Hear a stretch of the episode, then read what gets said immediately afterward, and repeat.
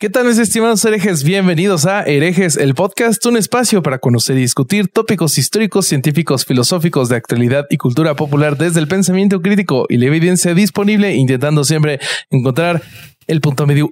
Como que pensé en ti que Durán agarró el ritmo de esto, lo veía haciendo su cabeza así. Sí, él sí, pero vos no, porque Vos no, porque te salteaste el humor, dijiste sí, el sí, punto le valió medio. pito, le valió pito por estar viendo mi cara. Después, después del capítulo, después del capítulo pasado ya no intentamos más encontrar el No, humor. es que como, co- como nos rendimos. Es que, ¿sabes por qué yo me rendí? Porque hay un par de malditos psicópatas diciendo, no, es que Bobby, ¿por qué da datos de duendecitos? O sea, ¿qué quieren ellos? Que, que hablemos de casos espantosos sin datos que aligeren. O Sí, sea, por eso quieren. es Pero no gente- son todos. Hay mucha Quieren- gente que quieren agradeció es- y valoró. Igual no gente- se va, no se va a repetir. Era una sola vez porque Sí, el no episodio va era muy Sí. feo. Y Borre nos dio autorización para una sola vez. Después ya nos pasó la factura y es gigantesca, gigantesca como el miembro viril de Bobby. Eh, pero yo solo quiero decir de esa gente que es gente que en vez de lubricante usa arena. Muy fuerte, muy fuerte. Eh, cómo, cómo espantás al público. Usa, usa grava. Sí. Ah, qué Che, bonito. Referencia a Polo Polo. Fue referencia a Polo Polo. hab- Eh, hablando, hablando del público, este viernes que pasó, eh, se estrenó en Podimo el episodio. O sea, ya te valió madre la Borgia. presentación. No. Sí, sí, sí, sí, el episodio sobre los Borgia. Y sí, si a vos te valió madre, no dijiste lo del humor, déjame vender. Se estrenó el episodio de los Borgia en Podimo, que está ¿Está usted buenísimo. escuchando a Alejandro Vázquez Azpilicueta, abogado del diablo, sex symbol? Me, me gusta cómo el ego de Bobby es tan grande que para él es más importante Sí, sí, sí. terminar su presentación que permitirme a mí vender. O sea, interrumpe la venta, que es de lo que vive herejes. No la interrumpí, la complementé, la aderecé. No, la interrumpiste La veces. aderecé. Ahora, ahora no vendo nada. Bueno, eh, sí, no, no, sí termina, vendo. por favor. Sí vendo. ¿Podés dejar de interrumpirme así puedo vender? De, eh, Alejandro, ¿podemos ponernos de acuerdo que Sí. lo que salga de la venta de hoy a Bobby Sí. no le toca nada? Ok, déjame la se, La apunto, se divide por dos. Ahí La va. Este, lo apunta eh, en su libreta imaginaria, donde apunta, donde apunta si los, los pre-shows se graba audio local o no. Bien, su historia es muy interesante, señor Pelmazo, eh, digo Simpson, así que voy a transcribirla en mi máquina de escribir invisible. En esa misma lo En esa misma lista. Ahí está. El viernes se estrenó el episodio de los Borgia en Podismo, así que si no, No. se suscribieron todavía a Podismo, tienen una razón más para suscribirse, que es el episodio de los Borgia que quedó espectacular. La verdad, de los mejores episodios que grabamos. Nota del editor. Mientras se dice esto, ese episodio todavía no fue grabado. Bueno, eh, y además, y además se sortearon las entradas que quedaban para el show de Podimo, así que No. ya todas las entradas están sorteadas, entregadas, ya no hay más El entradas que va, para el show de. Podimo Y el que no, no. del 11 de Wow. noviembre. Ah, brujo. Así que los que quieran verlo, que no recibieron sus entradas, van a tener que suscribirse a Podimo porque lo vamos a subir Es ese correcto. show a Podimo. Así que otra razón más para suscribirse. Así Sí, que señor. Sí. y además se sube en video. se Todos sube en en video. pelotas. Sí, Sí. exactamente, con beso de A3. Así Sí. que bueno, eh, nada, eso, eso es todo, Roberto. Bueno, ahora sí, continuemos con nuestro formato habitual, eh, presentando al Pinhead de este Hellraiser llamado Herejes el Podcast. Eh, el cosario Alejandro Durán Eraña. Yo creo que con esta presentación te van a imaginar como todo de cuero, güey. Como Puede de ser. látex, así bien ¿De látex o de cuero? eh, combinación. Como bien BDSM. Tuvo un momento ¿Cómo vi Pinhead mi cuando piel? se, cuando se quedó pelado, ¿no? Ándale, cuando Ah, se rasuró sí. la cabeza, si era Sí. medio Pinhead. Ajá. sí, Sí, sí, sí, sí, sí. ¿Cómo con mi foto con el picayelo. ¿Y de Muy qué- bien, gracias. ¿Y de qué, te vas a disfrazar mañana que es Halloween? Me voy a disfrazar de. Estoy pensando seriamente entre. eh, no tengo ni puta idea, güey. Es un pendejo. güey. Eh, Pero déjame pensarlo. Qué buena pregunta, te güey. puedes ¿Dónde vas a disfrazar de Magic Mike, güey. Puede ser, puede ser. Vos, Roberto, ¿de qué te vas a disfrazar? Todavía no tengo disfraz, todavía no tengo disfraz. Este, pero. Deberías tengo... disfrazarte de Doctor Simi. Ah, sería estaría bueno. Estaría buenísimo. Sería Pero, espectacular. uh, Igual ¿cómo? le preguntamos si tiene disfraz cuando no tenía traje para casarse el día del casamiento. O sea, Sí, verdad. Sí, Sí. ¿por qué va a tener, Sí, ¿por qué va a tener el traje de Me Halloween? estaría traicionando a mí mismo. Con Sí, sí, sí, sí, sí. Pero yo, bueno, me, quis- yo me, se me hace que estaría chido un disfraz así como de terror bien cabrón. Este, como de Erbil Levarón. Estaría chido. No, qué lindo. hablando, Qué lindo. habl- hablando de eh, de qué vamos a hablar hoy, porque sé que vamos a volver a hablar de unas de las personas que más nos gustan en este planeta, que son los mormones y sus aventuras, pero no sé específicamente de cuál de sus aventuras. Efectivamente, efectivamente, el episodio de hoy toca varios temas importantes para Herejes el podcast. Uno, los mormones, porque cada- mientras más se escarbase el mundo mormón, Es más cosas fantástico. aparecen. Imagínense que vamos a hablar de algo que todavía no tiene una serie en Netflix ni en ningún lado de los mormones, cuando hay 50 series de los mormones en Sí. Netflix. Así que ¿Hay un ¿Por imagínense- qué no hay, güey? ¿Hay un de musical? pero sí, en cualquier momento va a haber. Eh, por otro lado, eh, también abarca a México, porque muchas de las cosas que ocurren en el episodio tienen que ver con México, con la justicia mexicana y, por supuesto, como siempre, con las consecuencias de una secta, ¿no? Entonces, vamos a hablar de las, el grupo, eh, la congregación, la secta, la familia, como quieran decirle, de los Levarón del norte de México y el sur de los Estados Unidos, y en particular de quien fue su líder más infame, que es Erbil Levarón, y la guerra por la poligamia en los mon- mormones fundamentalistas del norte de México y el sur de los Estados Unidos. Todo eso eh, en un episodio que va a ser bastante doloroso, pero creo que también puede ser eh, de una forma morbosa muy gracioso. Así y que hoy sin datos de duendecitos para No, los no pinches los- no los necesitamos. Así que, si me permiten, para empezar el tema, eh, quiero leer una introducción que no es mía, es de una periodista que se llama Julia Shears. ¿Tenemos opción artículo- o, o podemos no en un artículo que se llama. Mira, Voy a hacer como que no, no se escucha. no se escucha. Eh, en un artículo que se llama Matando por Dios. Entonces, eh, la periodista dice: Ervin Levarón hizo matar a su hija porque Dios le dijo que lo hiciera. Dios le había dicho al mormón fundamentalista que hiciera muchas cosas peculiares a lo largo de los años y Erbil siempre obedecía sin cuestionar. Cuando el todo- Todopoderoso le ordenó ser fructífero y multiplicarse, Erbil tomó 13 esposas y engendró a más de 50 hijos. Cuando Dios le dijo a Erbil que matara, también lo hizo. Sus seguidores abrieron un camino sangriento a través de México y el suroeste de Estados Unidos que dejó entre 25 y 30 muertos. Entre las víctimas estaban las esposas de Erbil, su hermano, ex miembros de su iglesia, líderes de clanes polígamos rivales y su hija embarazada de 17 años. Hay que agregar también una niña de 8 años.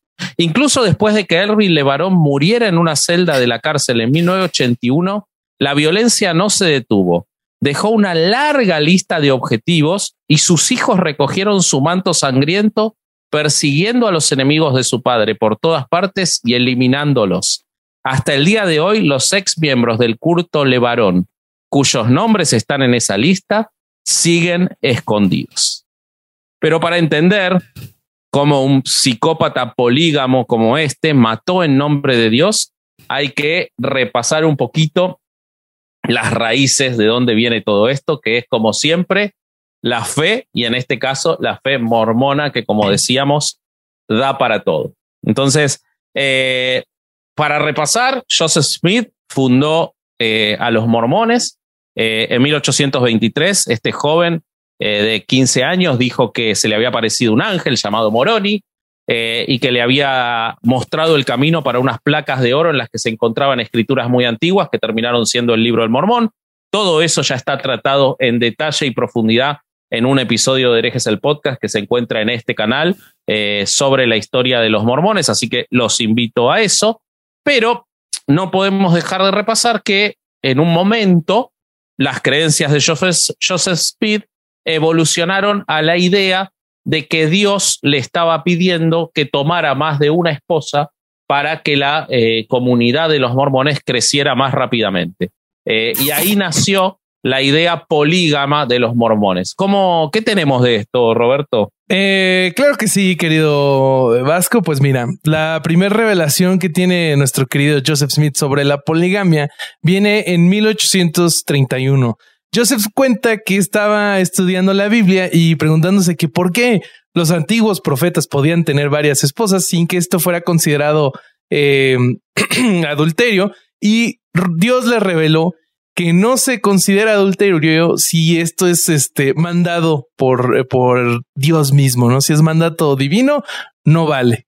Eh, esta revelación Smith la mantiene en secreto y se la comunicó a su comunidad hasta 1843. Eh, más de 10 años después.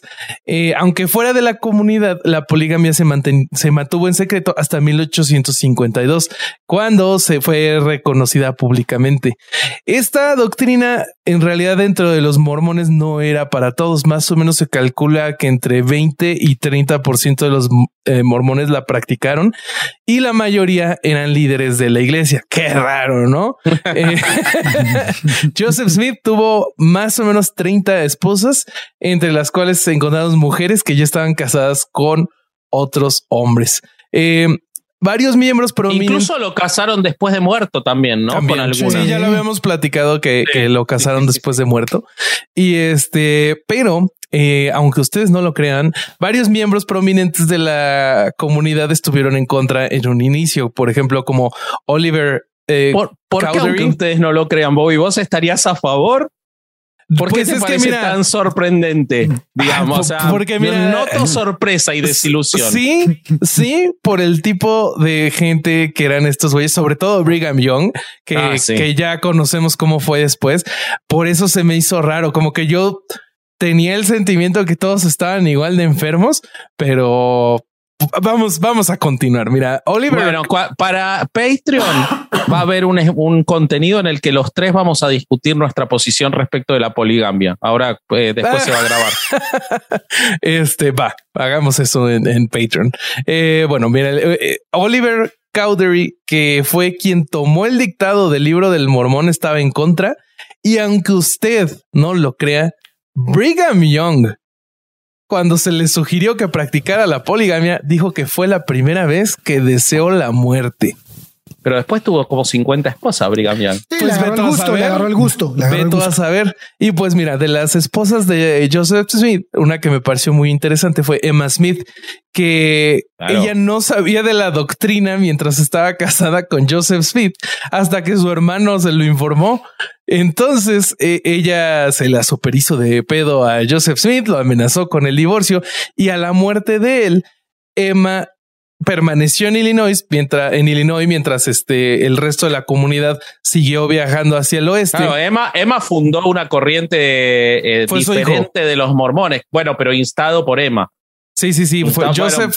Joseph III es considerado el fundador de la Iglesia de Jesucristo de los Santos de los Últimos Días, reorganizada, lo cual suena como una secuela de Matrix. Eh, y esta, esta rama de, los mormones está en contra de la poligamia. Eh, quienes fueron más vocales en contra de la poligamia, y aquí es donde se les, se les vino la noche a nuestros amigos los mormones, fueron los no mormones.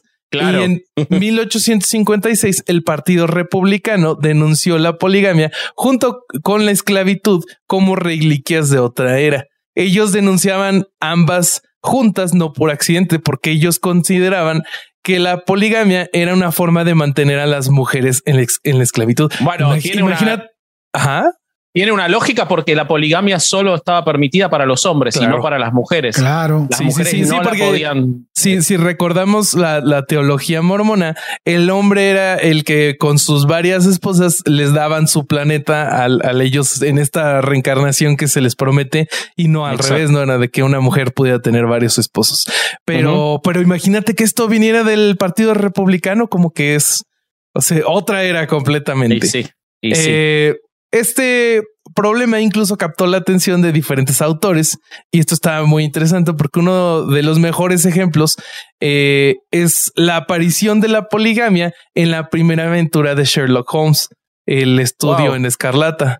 O sea, eh, Arthur Conan Doyle incluye esto por todo el, el, conflicto que se estaba viviendo en Estados Unidos. Abraham Lincoln, aunque no actuó en contra de los mormones en ese momento por estar ocupado con la guerra civil, los describió como un tronco demasiado duro para partir, demasiado mojado para quemar y demasiado pesado para mover. Eh, cuando termina la guerra civil, la poligamia mormona vuelve a tomar el escenario, pero ahí sí capta la atención de todo el país. Eh, los mormones eh, la empezaron a practicar y a fomentar como una forma de darle prioridad a las leyes divinas por encima de las del hombre. Pero mientras tanto, Utah fue bloqueado de pertenecer a la Unión. Se declaró la poligamia como eh, cohabitación ilegal y se, y pues se hizo ilegal. Eh, esto es difícil de traducir, amigos, discúlpenme. Eh, y se le quitó el voto a quienes practicaran la poligamia. Si tú eras polígamo, no podías votar. Lo que pasa es que hay que poner el contexto de que el estado de Utah es realmente fundado por los mormones. cuando los mormones, como explicamos en el episodio, cuando los mormones llegan a ese, a ese territorio, ni siquiera estaba claro que fuera parte de los Estados Unidos, todavía estaba en disputa con México había muchas poblaciones originarias, los mormones lo organizan y cuando piden la, aceptación como Estado, una de las exigencias es que, es que prohíban dentro de las ramas de la Iglesia de los Santos de los últimos días la poligamia, cosa que finalmente hacen cuando los Estados Unidos lo prohíben y por eso los terminan haciendo Estado, ¿no?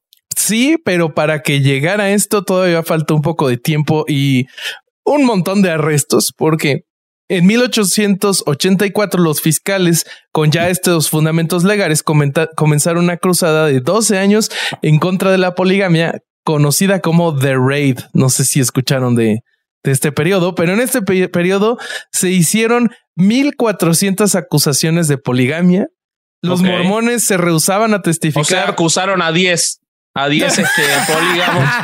No, no, no, era, era, una acusación por polígamo. Ah, por polígamo. Ah, ok. Sí, sí, sí, porque, o sea, imagínate. toda la población de Utah actual.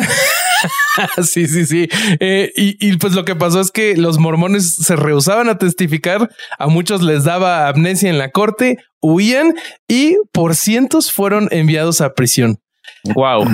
Después de esto viene John Taylor, no sé si recuerdan, pero él es sucesor de Brigham Young. Eh, él murió en 1887 eh, huyendo de las autoridades y antes de morir dijo que lo, y esto es una cita, los santos no deben de renunciar a la poligamia. Y este es el fundamento que utilizan los eh, mormones que se separaron, los fundamentalistas, para continuar esta práctica. en este mismo año, el Congreso de Estados Unidos publicó la Edmund Stoker Act y con ella desincorporó a la iglesia mormona y le quitó todos sus, bienes. El presidente de la iglesia, que era en ese momento Wilford eh, Woodruff, temió que esto sería la muerte de la iglesia y en un manifiesto declaró que la iglesia no respaldaría más la poligamia y que cualquier polígamo sería excomulgado. Gracias a esta declaración, el gobierno les devuelve todos los bienes, perdonó a los polígamos y admitió por fin a Utah a la Unión en 1896. Sí, para, perdonó a los polígamos en tanto y en cuanto dejaran de ser ah, polígamos. ¿eh? Claro. O sea, eso, es Lo, central y, sobre todo para el tema de hoy.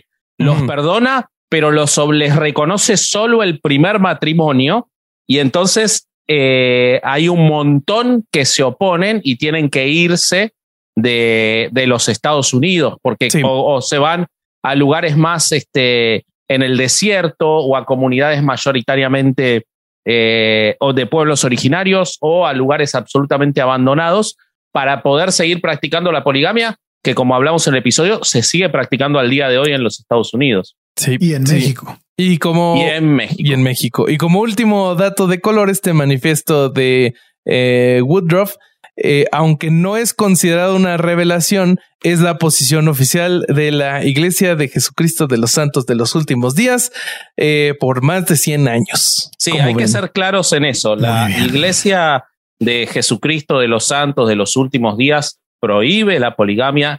Realmente con el curso de los años y el adoctrinamiento al que han llevado a la gente en todos estos años, es sincero que no son polígamos los de la fuente oficial. Es lo que ocurre siempre con las religiones cuando eh, empiezan a obtener el estatus de oficial, ¿no? Y empiezan a tener universidades, gobierno, se van volviendo más seglares y se acomodan más a, la situación eh, occidentalizada, digamos. Se vuelve más este pop. Exacto, en este caso, todo eso llevó, como decía, a que muchas familias se tuvieran que escapar y una de ellas fue la de un chiflado, eh, vamos a decirlo así en términos clínicos, que fue Alma Dyer Levarón. Alma Dyer Levarón, el fundador de la Comuna Levarón de México, eh, escapa en 1924 para poder seguir con la poligamia y se muda a Juárez. Eh, Por supuesto. Lo hace con dos esposas y ocho hijos, o sea, con poco equipaje se va. Eh, en, carretas cubiertas con las cuales cruza la frontera a México organiza estamos, un campamento. Estamos, estamos que eh, vas con el porfiriato.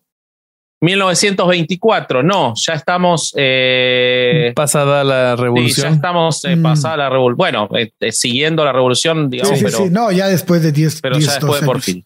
Bueno, se muda, el campamento era una cosa espantosa pero eh, logran de a poco organizarse, realmente no tenían muchos recursos, pero pueden vivir su poligamia. En ese contexto, en 1925, nace el que luego va a ser llamado por muchos y protagonista de nuestro episodio, el Manson Mormón. Y ya, si bien escucharon la introducción, se imaginan por qué.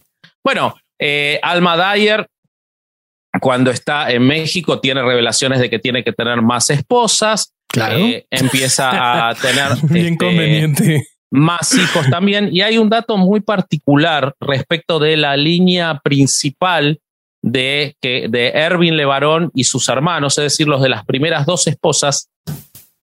Hay una enorme cantidad de incidencia, de actitudes que dan a pensar que en la familia había esquizofrenia.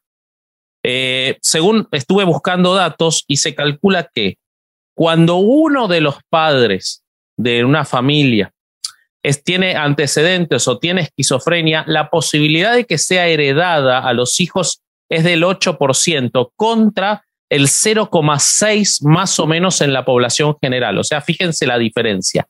Y cuando los dos lados de la familia tienen antecedentes de esquizofrenia, eso se aumenta casi hasta el 36%.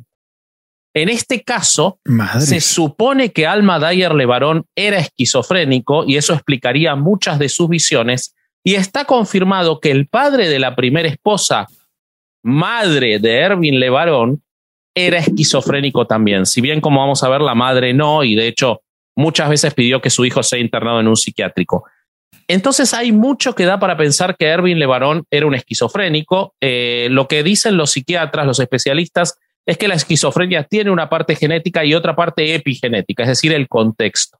Estamos en un contexto en el que el padre se lo llevó de su lugar de, de Estados Unidos a México a vivir encerrado sin poder hablar con la gente de afuera, creando una comunidad que básicamente eran todos sus hermanos, porque el padre tenía muchos matrimonios en el contexto de una religión loca y ridícula. No sé si eso puede despertar la esquizofrenia. Lo dejo, lo dejo para que lo piensen, ¿no? seguro que era marihuano. Claro, puede ser, puede ser. No todavía no se inventaban los videojuegos porque si no yo le apostaría a eso. era eso, era eso. Pero fíjense algunos datos. La hija de, Al, de Alma Dyer Levarón, Lucinda, tenía ataques violentos de psicosis tan grandes ah, que la tenían que encadenar con un eh, de encadenar para que no se lastime a ella o a terceros. El hermano Son Ben entró y salió de hospitales psiquiátricos durante toda su vida hasta que se suicidó en el 78 saltando de un puente. A la verga. Wesley llamaba a los programas de otro hermano a los programas de entrevistas radiales de Salt Lake City para decirles que Jesucristo iba a volver a la tierra en una nave espacial. Todos escuchaban voces. De los siete hermanos, seis escuchaban voces. O sea, pero lo que no entiendo es por qué la amarraban con cadenas, güey. Digo, con unas vendas, no son culeros, güey. Porque era un bruto. Igual no se iba a poder mover, güey. Con cadenas se ve así en mamón. Este, bueno, por ejemplo, al, sobrino, a Owen, a hijo de Wesley, eh, Dios le dijo que tenía que tener relaciones sexuales con el perro de la familia. Ah, También pasó mucho tiempo internado. Esas ya son justificaciones, ¿no? Sí, yo creo que sí.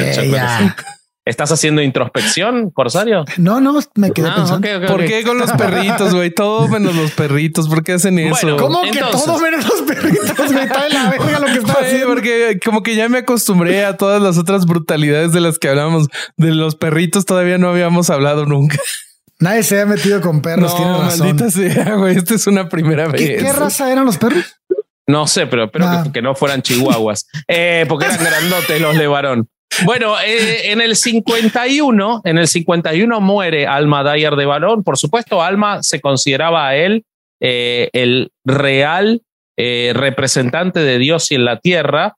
y entonces, cuando él muere, hay que discutir a quién se le da ese cargo de representante de Dios en la tierra y de profeta. Y o sea, en esa familia, en vez de pelear por los terrenos, peleaban por ver quién no, representaba. pelear por los terrenos no, también. No, y estaba dura la competencia, güey, porque todos escuchaban voces. Entonces todos pueden decir, no, a mí me habló, güey. Pero vos sabés que los testimonios marcan que el hijo mayor, Joel, era el más normalito de todos. Era un tipo que la comunidad en general, no solo los mormones, lo consideraban una persona amable, Igual la, barra, la barra no estaba muy alta. No, exacto. Amable, medido, modesto, mientras que Erbil, que era el segundo hermano, era un, este, un mujeriego que seducía a casadas mayores, menores a lo largo del pueblo, que no le importaba estoy pensando, nada. Estoy pensando en un amigo que ustedes conocen y no vamos a nombrar. Ah, no, por favor. Este, pero, eh, no, pero es un ángel, boludo, no le digas esas cosas. Eh, bueno, entonces, eh, entonces, como decíamos, en el 51, Joel toma las riendas y pone a Erbil como su segundo a cargo, algo que Erbil en principio está de acuerdo en este momento. Él era tres años más chico que el hermano, que Joel. Joel incorpora, es decir, registra a la iglesia como la iglesia de los primogénitos del tiempo en Salt Lake City, o sea, él la va a registrar a Salt Lake City. Eh, y Erbil trabaja como su hermano, como su mano derecha. Lo que hacía Erbil, eh, y permanentemente esto me hace acordar a Game of Thrones, acá hasta lo de la mano. Con Alejandro hablábamos mientras preparábamos el episodio de que esto es un Game of Thrones mormón, ya van a ver por qué, pero acá empieza, ¿no? Como que Joel lo, pone, lo designa como la mano a Erbil, hijo de Alma. A, a Erbil, exacto, sí, sí, sí, sí. Eh, bueno, ¿qué hacían? Uno era el carismático y el otro era el organizado, ¿no? Joel era una persona muy seria, al que la gente quería seguir, y Erbil era un tipo muy carismático que lograba aumentar la cantidad de gente eh, de la iglesia. Eh, funciona, realmente empiezan a tener más seguidores, cosa que el padre nunca había logrado, abren una guardería, una primaria, un comedor comunitario, abren negocios como una lavandería para la población general, hacen una granja comunal. Esto empieza a generar que haya dinero y la gente empieza a hablar por lo bajo mal de Erbil porque enseguida se lo empieza a ver eh, con este, ropas caras, autos caros, con cualquier mujer, incluso mujeres casadas. En un momento, él para este momento ya tiene dos esposas y toma como tercera esposa a la, a la que era la esposa de su mejor amigo, que había estado en, el ejército y cuando vuelve encuentra que se divorció de él y se casó con Erbil. Entonces hacía este tipo de cosas. En un momento, Erbil indica que tuvo una revelación en la cual se le marcó que la Virgen María había tenido a Jesucristo a los 14 años y que esto era para Dios la edad ideal para que las mujeres se casaran. La comunidad, lejos de rechazar eh, esta pedofilia de Erbil, eh, la abraza y empiezan a entregarle a sus hijas. De hecho, se casa con muchas niñas a partir de esto. Eh, lo que él decía es, si vas a criar a una generación en un matrimonio plural, es muy importante no permitir que las jóvenes idealicen al mundo exterior. Entonces, Claro, las tenían que casar muy jovencitas. Eh, Erbil, cuando tenía una mujer, solo, según las declaraciones incluso de, de varias de sus mujeres, solo las veía en el momento en el que eran fértiles y después podía estar meses sin estar con ellas, por ejemplo, cuando estaban en el embarazo. No le interesaban para nada porque lo que él quería era tener hijos, hijos e hijos y tener cada vez más esposas. Llegó a tener, este, como decíamos, hasta 50 hijos, ¿no? bueno, a, mediados de los 60 se produce un cisma entre Joel y Erbil porque, porque eh, habían comprado unos terrenos en eh, Baja California, frente al mar en México, llamado Los Molinos.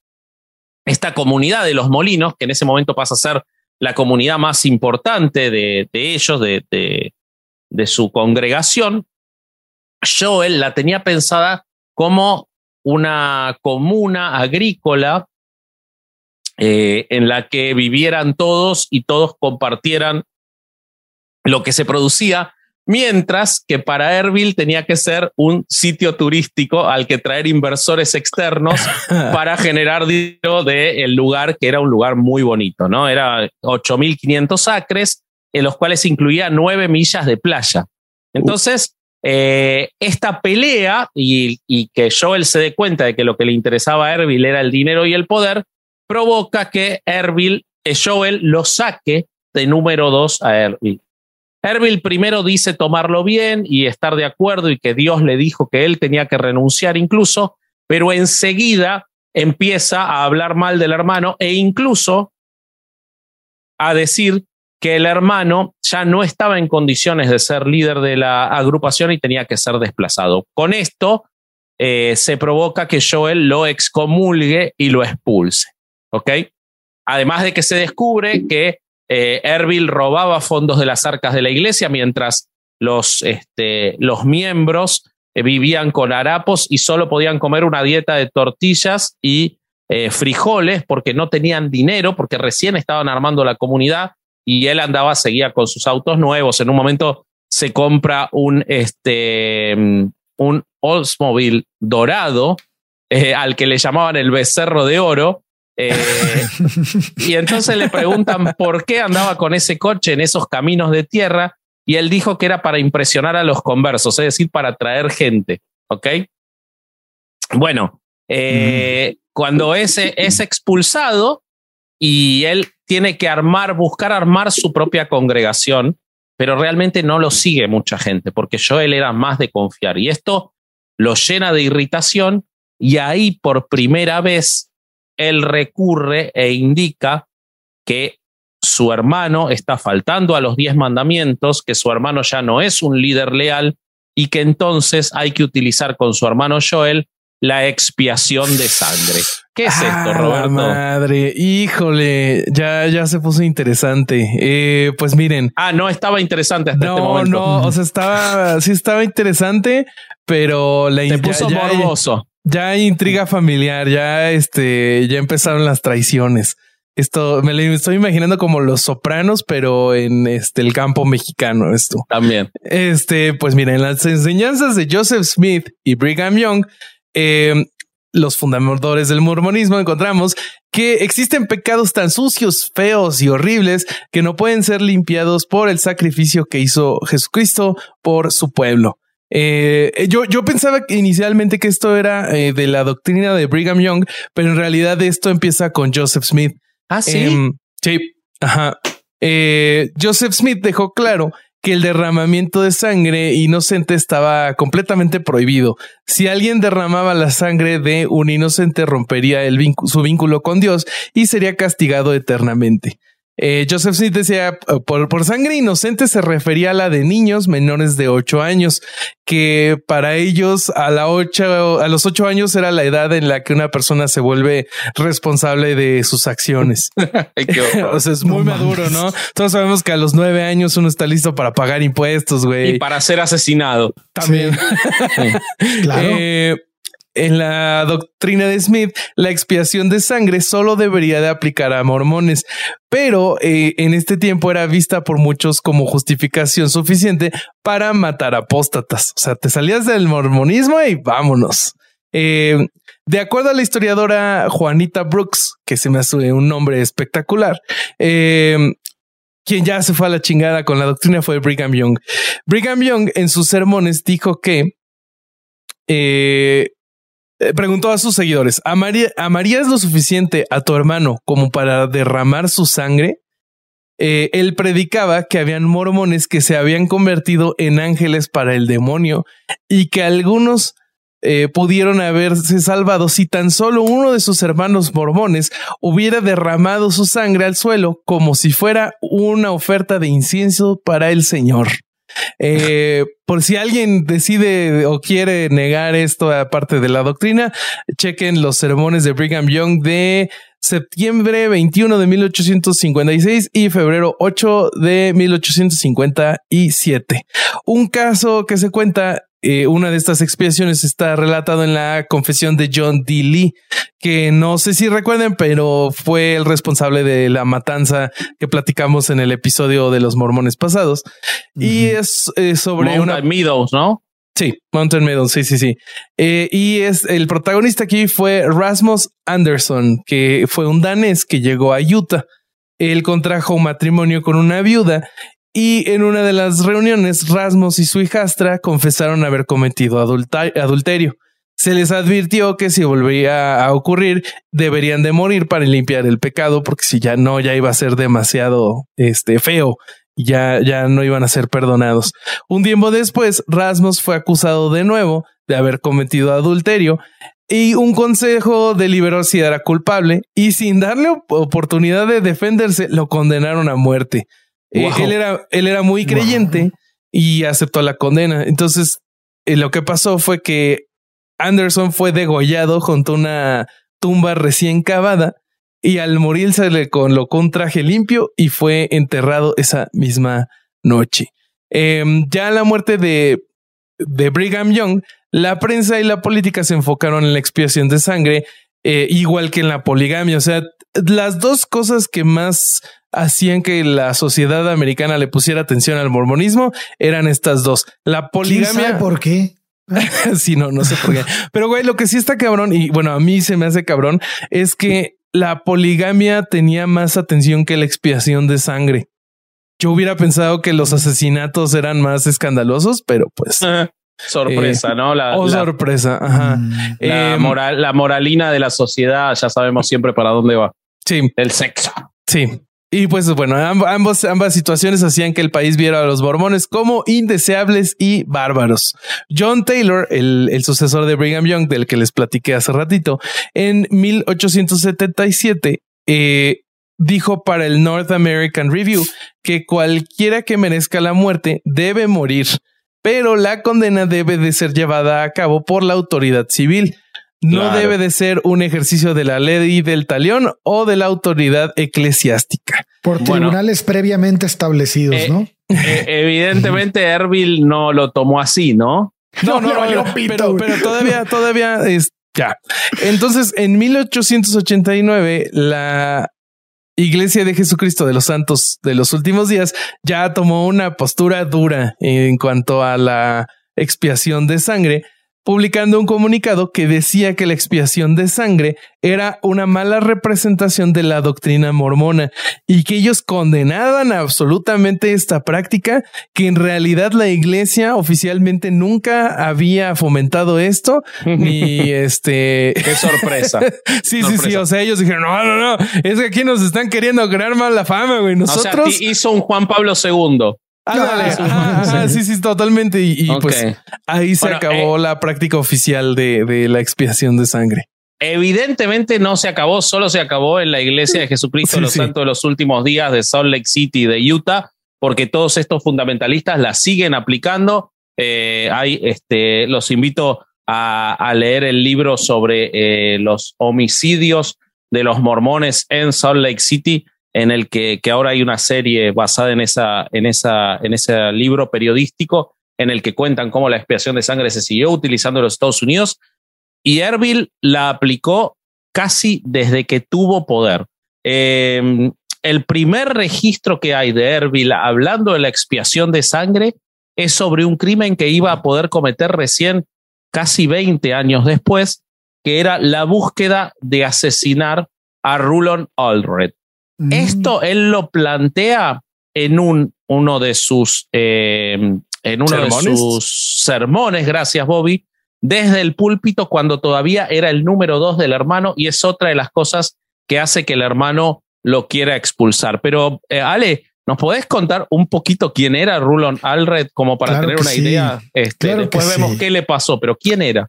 Bueno, Rulon Clark Alred nació el 29 de marzo de 1906, fue un homeópata y quiropráctico en Salt Lake City y también líder de lo que hoy conocemos como... este, si ya crees en el mormonismo ya, güey, o sea, ya, ya qué más te queda, te metes a todas las pseudociencias posibles. Pues sí, ya tienes el negocio armado. Sí, tienes cautiva a la audiencia.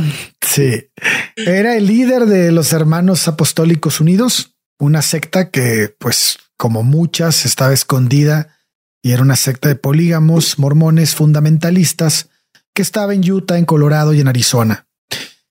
Eh, esta rama fundamentalista eh, a menudo la llamaban como The Outlet Group y, y, bueno, pues era una más de quién sabe cuántos habrá, habrán estado en ese tiempo y y, este, y, en qué tantos lugares, pero bueno. Bueno, por los registros de todas las que quiso cooptar eh, Erbil, había al ah. menos unas 15 solo en el sureste de los Estados Unidos, ¿no? Eh, sí, eh, sí, sí. Si, contamos el registro de todas las que él se quiso llevar, ¿no? Para él. Claro, claro. Bueno, pues se supone que él eh, se comenzó a alejar de la religión polígama del papá y del abuelo cuando él era muy chico. Pero cuando llegó por ahí de sus 20 años, eh, empezó como a decir, ¿sabes qué? Pues no estaban tan mal. ahora, que, me toca a mí, eh, no está tan mal. Ándale, este, mi papá y mi abuelo. Seguramente no le gustó cuando a él, me imagino la situación, ¿no? Él iba a la escuela, se enamoró de una chica de 13 años y de repente al día siguiente esa chica de 13 años estaba casada con el abuelo. Entonces él dijo, esto de la poligamia no me gusta porque me compiten deslealmente. Entonces, después, cuando ya cumplió 20, ya le pareció más agradable. Así es, no, y el pedo fue que pues aplicó la vieja confiable, ¿no? Tuvo una visión. Claro. Y entonces, este, pues dijo, no, pues hay que ser polígamos, siempre sí. Y pues obviamente esta decisión resultó en el distanciamiento de su primera esposa, Catherine Handy. Este que pues, sorpresivamente siempre las primeras esposas están en pues, contra de la poligamia. no sé por otro qué. producto. no sé por qué. Porque son las únicas que no se casaron a los 14 años. Claro, desde Emma para acá, este, a todas. bueno, y entonces. Y entonces, tras la muerte de Mosher, de, este, de Joseph Mosher, que fue el 29 de marzo del 54, los fundamentalistas de Short Creek se negaron a ah, porque ya él estaba dentro de esta comunidad y le tocaba el liderazgo a él y ellos se niegan a que, a que sea el sucesor, ¿no? Designado Rulon Alred. Y en su lugar ponen a Leroy Johnson. Bueno, pues este, él se convierte en el líder, mientras que los fundamentalistas, esto es importante, los fundamentalistas de México, que son los Levarón y claro. comunidades, y los de Salt Lake City, este, se mantienen fieles a Alred. Y algunos de los que no apoyaban a ningún grupo, porque había quienes decían, no, pues ni Alred ni el otro baboso de Johnson los queremos. Y entonces ellos se convierten en fundamentalistas mormones independientes y se empiezan a hacer otras comunas. Entonces, Alred comienza a asumir pues, más responsabilidades en la, en la comunidad polígama de Short Creek no queda como líder, pero bueno, ahí se, ahí está peleando los puestos altos, ¿no?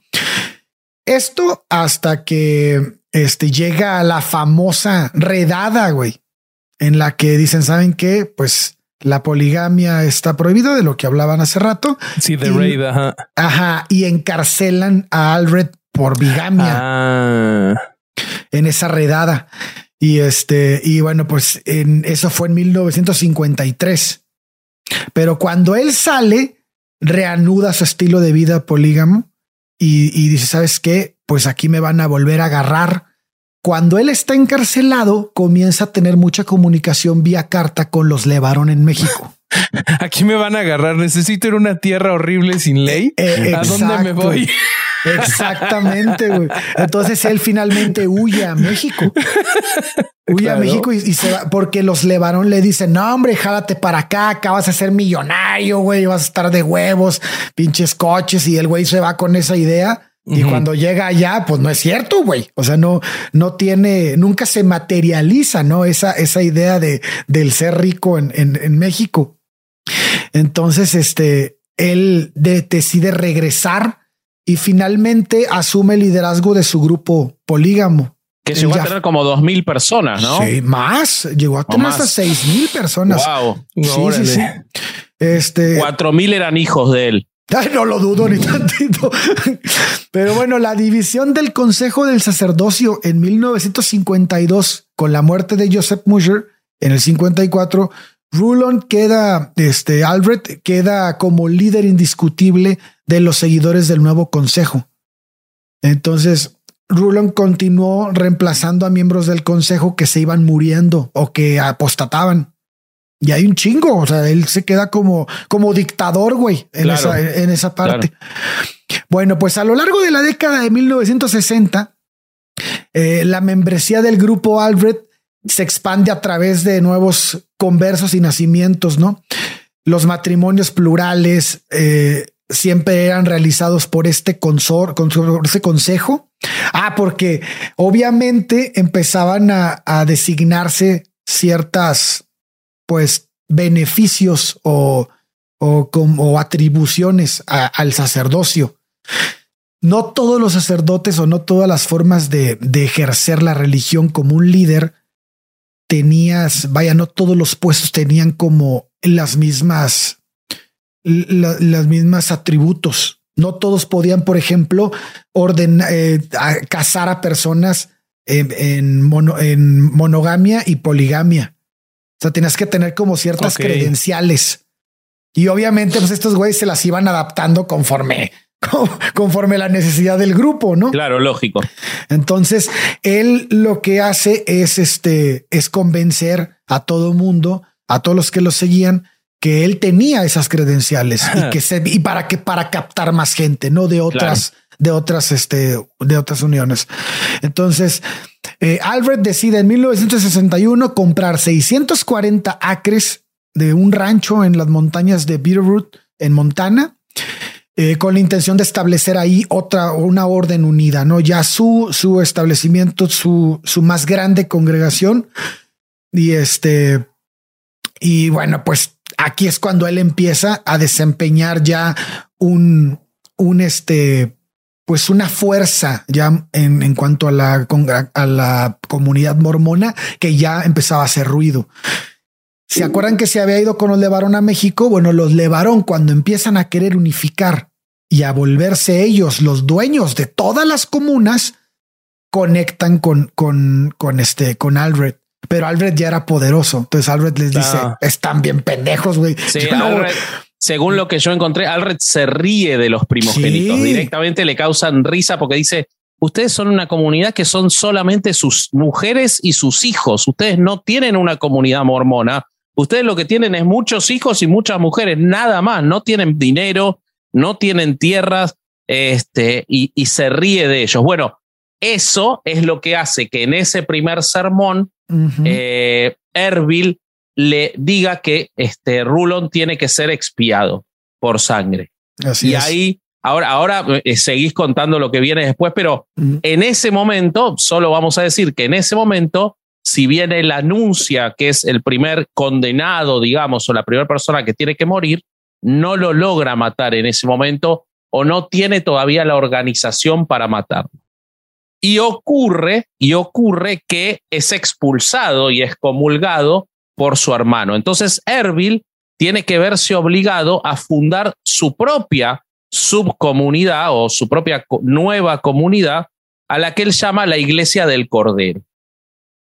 Él funda esta iglesia del Cordero, pero realmente lo único que tenía era, como decíamos, a las mujeres y a los hijos. Era una comunidad muy poco exitosa. Él intenta llevarse a los eh, seguidores de los primogénitos, pero todos los seguidores de los primogénitos se quieren quedar con eh, el hermano, con Joel.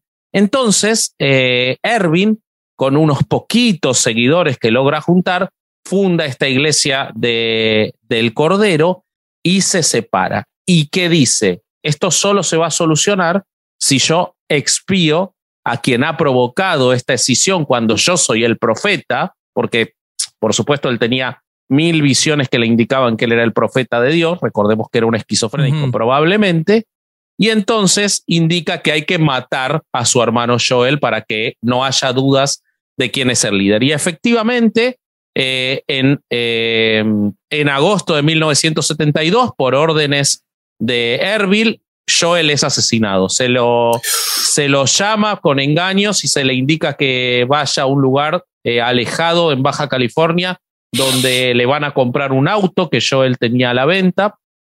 Joel va con su hijo de 14 años, ingresa a la casa para, para supuestamente vender el auto y ahí, mientras el hijito de 14 años espera en el coche, empieza a escuchar los disparos y ve cómo el padre sale disparado por una ventana y como tres personas huyen de esa casa sin notar que estaba el hijo. Cuando el hijo se acerca, ve al padre muerto, toma una camioneta y escapa hacia la comunidad. Ahí cuenta lo que ocurrió y los planes de Erbil se arruinan porque Erbil creía que con el hermano muerto lo iban a elegir líder de la comunidad, pero al ir su sobrino y contar lo que ocurrió, no solo no lo eligen del líder de la comunidad, sino que eligen al hermano menor, Berlan, que era muy parecido a Joel, le interesaba más el campo este, y este, encargarse de sus nueve esposas y cincuenta hijos, y no le gustaba tanto el show como a Erwin, ¿no? Entonces, la comunidad no solo lo, no lo elige líder, sino que confirma su expulsión y juntan evidencias para denunciarlo a la policía por el asesinato de Joel. Efectivamente lo denuncian eh, er, Berlan es el que lleva adelante esa denuncia. Eh, Erbil era tan prepotente que cuando se está investigando el caso, se presenta él en la policía de Ensenada con dos abogados y exige que se retiren todos los cargos de asesinato. Eh, dice que él no puede estar esquivando a la policía porque tiene que dedicarse a conseguir conversos.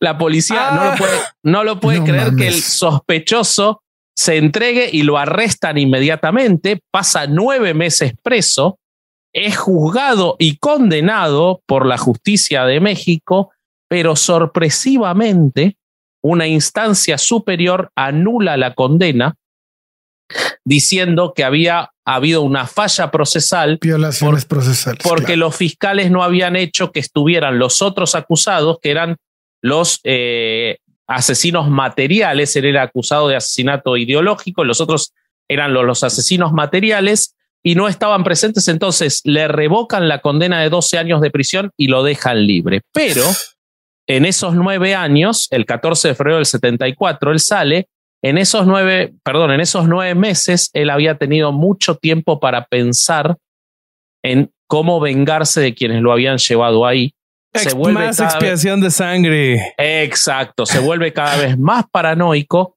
y entonces él dice que la única forma de resolver esto es asesinar a Berlan, y, es decir, expiar, no asesinar, claro, expiar a Berlan y a todos los que habían, lo habían seguido.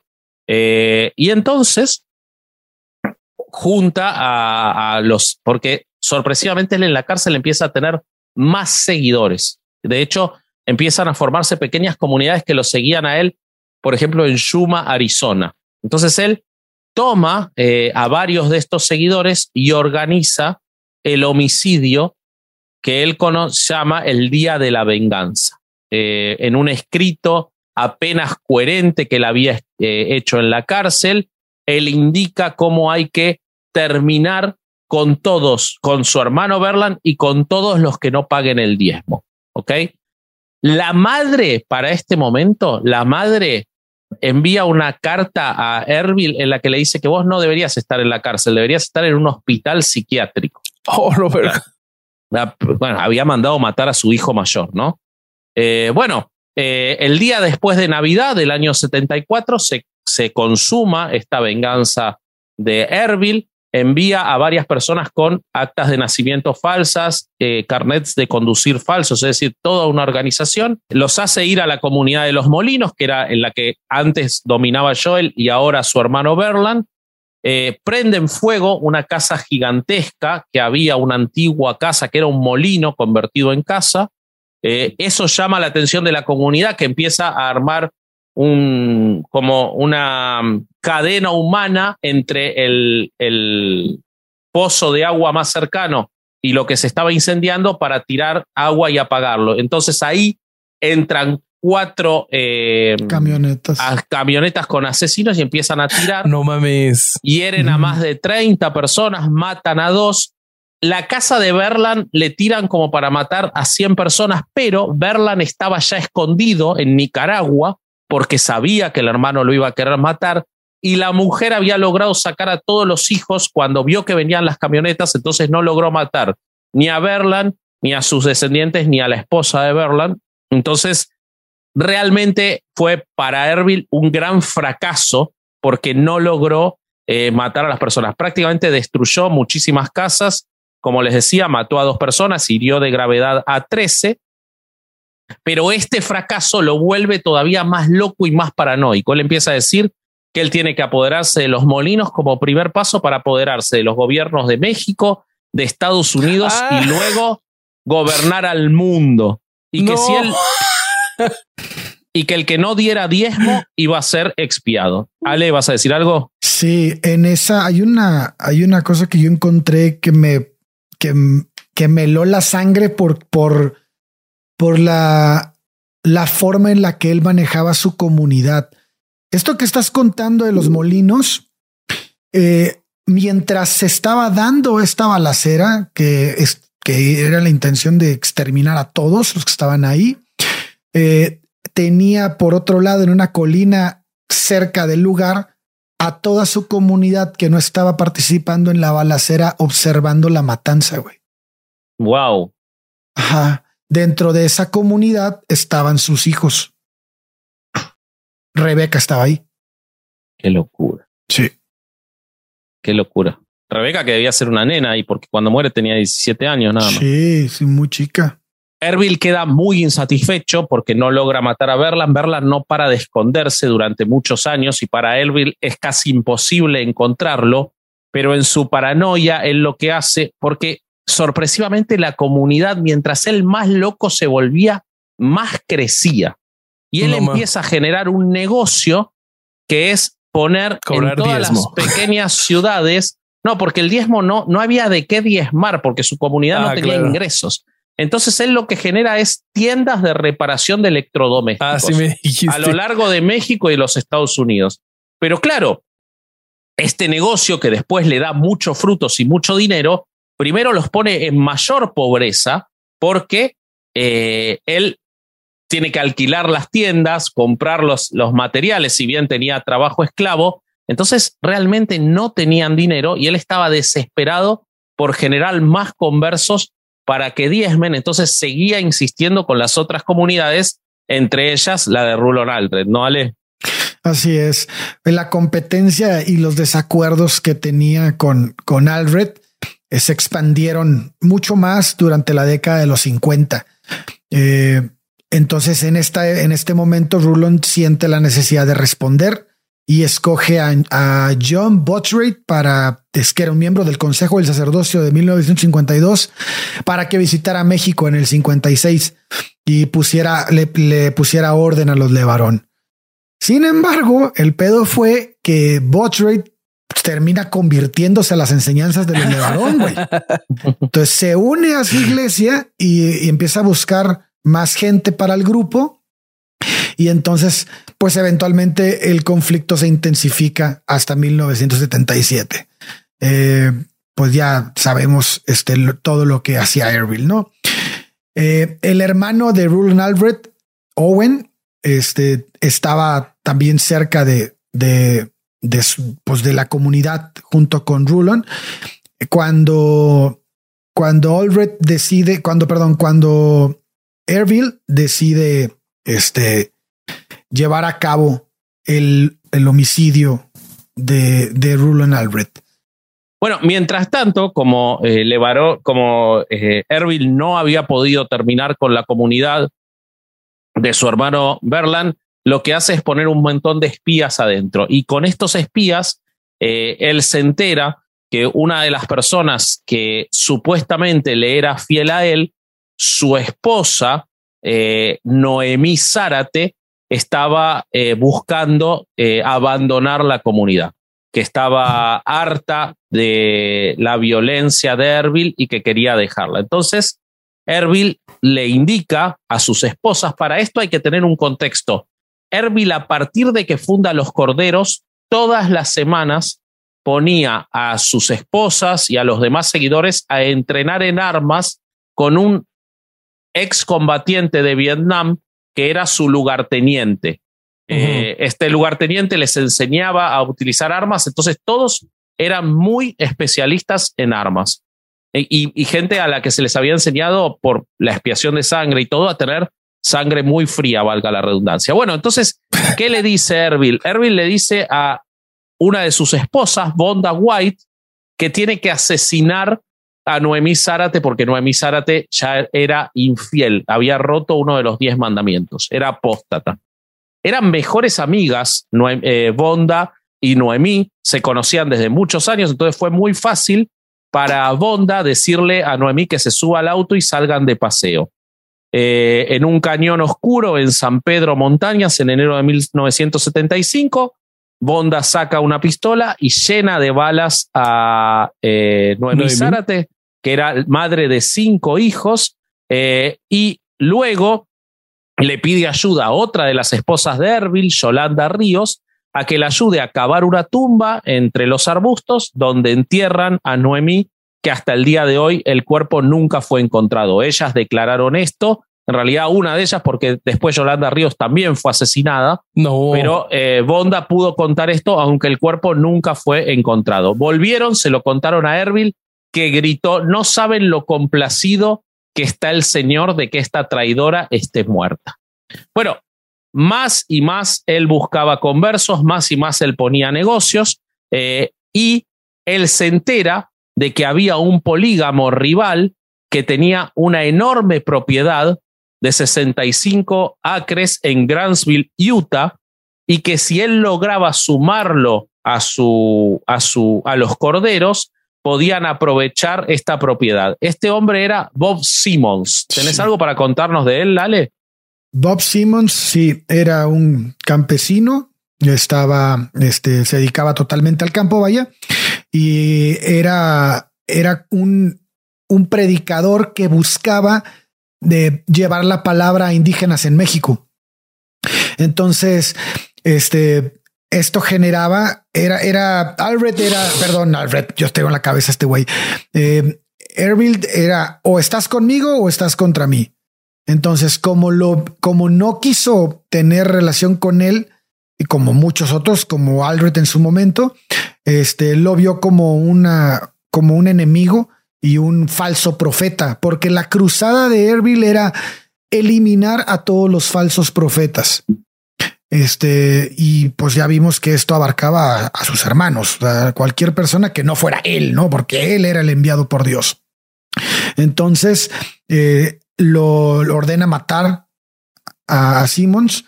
No, este, no recuerdo cómo fue el acto del, del, no, es muy interesante cómo fue el homicidio. El homicidio es muy interesante porque Simmons estaba permanentemente intentando reclutar a este, pueblos originarios, a indígenas, y no lo lograba porque este Simmons estaba medio loco también y lo que hacía era salir a predicar en un lenguaje que él había inventado este, y que él decía que era un ah, lenguaje indígena. Exacto. o sea, llevó el hablar en lenguas al, más, al máximo extremo. Exacto. Entonces no tenía ningún éxito y eh, lo que hace Erbil es con un nombre falso lo convoca y le dice que había logrado que cuatro líderes eh, indígenas se reunieran con Simmons para discutir sobre la conversión. Y entonces que él lo podía llevar, eh, obviamente no lo hace él, pone a otra persona, él es el que, lo, el que le escribe y le dice todo esto, después va otra persona, eh, un, un, un este, seguidor de Erbil, entonces lo suben a un coche y le dicen, vamos a ir a reunirnos con estos cuatro líderes. Simmons estaba muy entusiasmado con esto Eh, y entonces lo llevan al medio del campo y ahí lo hacen bajar. El que lo conducía dice que tiene que orinar. Se baja, Simon se baja y ahí aparecen tres seguidores que lo llenan de balazos y lo matan este, a, a Simmons y de nuevo lo entierran, ¿no? O sea que siempre muy planificado todo, ¿no? o sea, este güey era, una estrategia de y él nunca disparaba, además, siempre mandaba a otros. Este, pero bueno, así muere Simmons y él efectivamente se queda con la propiedad y la suma a la comunidad de los corderos, con lo cual la comunidad seguía creciendo tanto económicamente como en gente. Pero la paranoia de Erbil también crecía y entonces este excombatiente de, Mal, de Malvinas. ¡Ay, Dios! Oh, qué, argentino, ¡Qué argentino me puse! Sí, sí, este, sí, sí. Este excombatiente de Vietnam, bueno, una derrota, este, una derrota de una guerra mal llevada, así que también puede ser, solo que fue mucho más corta y con menos muertes. Eh, este excombatiente de Vietnam, que era su número dos, su lugarteniente militar llamado Dean Best, que era un tipo de un metro noventa y 260 libras de peso. Era un monstruo, pero todo músculo. Eh, un tipo muy difícil de con el cual enemistarte que además era muy fiel a Erbil. Sin embargo, Erbil eh, empieza a considerar que Dean no le era más fiel porque su esposa, la esposa de Dean Best, eh, no estaba tan conforme con las enseñanzas de Erbil, principalmente eh, le parecía muy mal, no sé por qué, que el valor principal de una mujer fuera su potencial reproductivo, ¿no? Eh, ah, entonces, bueno, la mujer de, de Dean lo abandona. Dean se queda, pero esto es suficiente para que Erbil desconfíe. Entonces organiza cómo asesinarlo. Lo, le mienten, le dicen que la mujer lo llamó para eh, reunirse, que la mujer este, tuvo un accidente y que quiere reunirse. Y entonces eh, Dean decide ir a buscarla este, para, eh, a, la, a, la, mujer que lo había abandonado. Pero le dicen, en, como parte del mensaje, que antes pase por la casa de Bonda White, la este, esposa de Erbil, que ya contamos que había participado en un homicidio eh, a recoger unas, unos elementos, ¿no? Entonces, eh, él va a la casa eh, en camino a ir a reencontrarse con su mujer,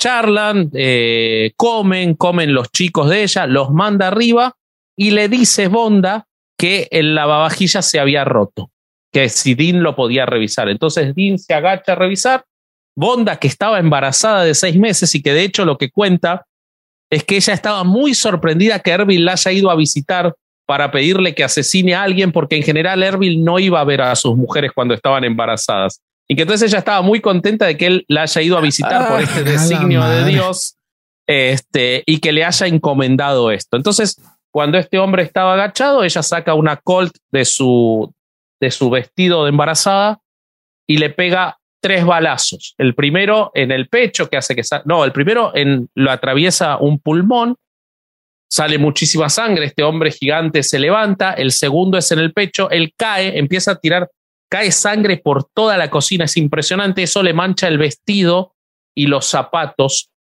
a Bonda.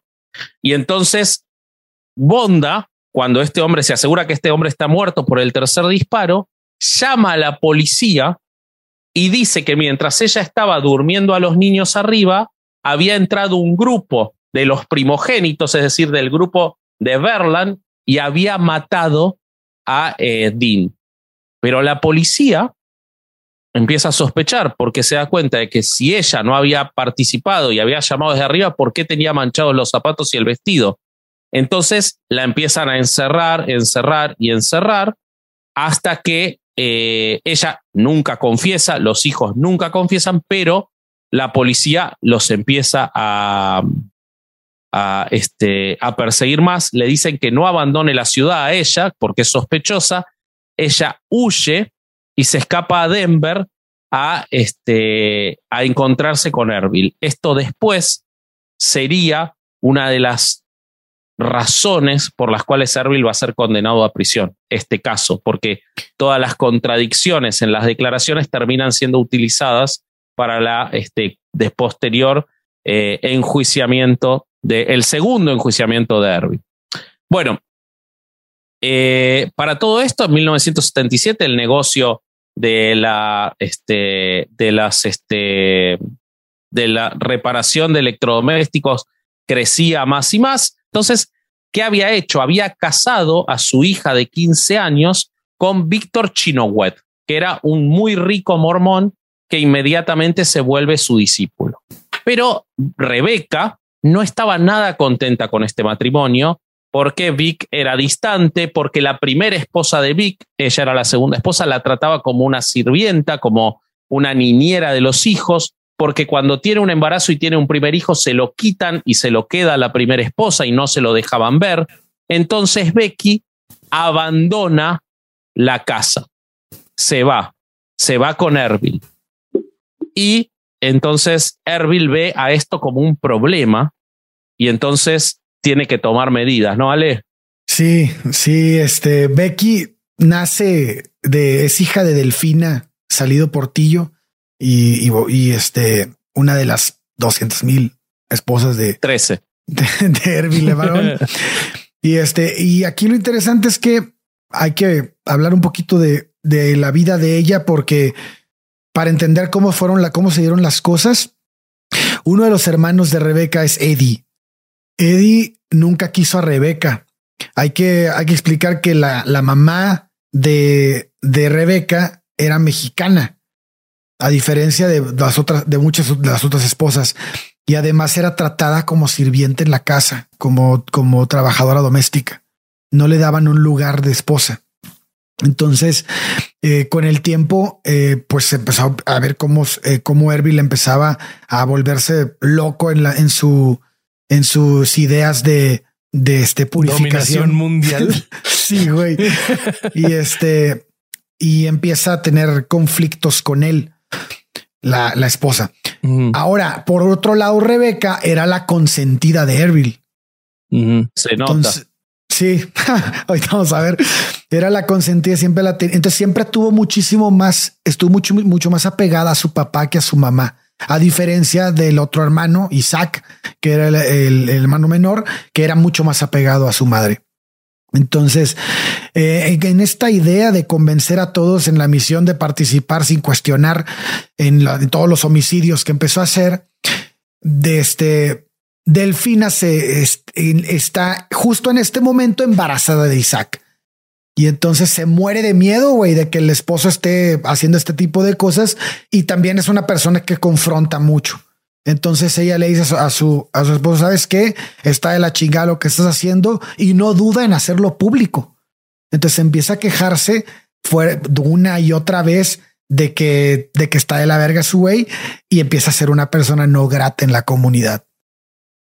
Entonces, esto eh, este, empieza a marcar una, una, este, una línea entre él, los hijos y este, y, y Delfina.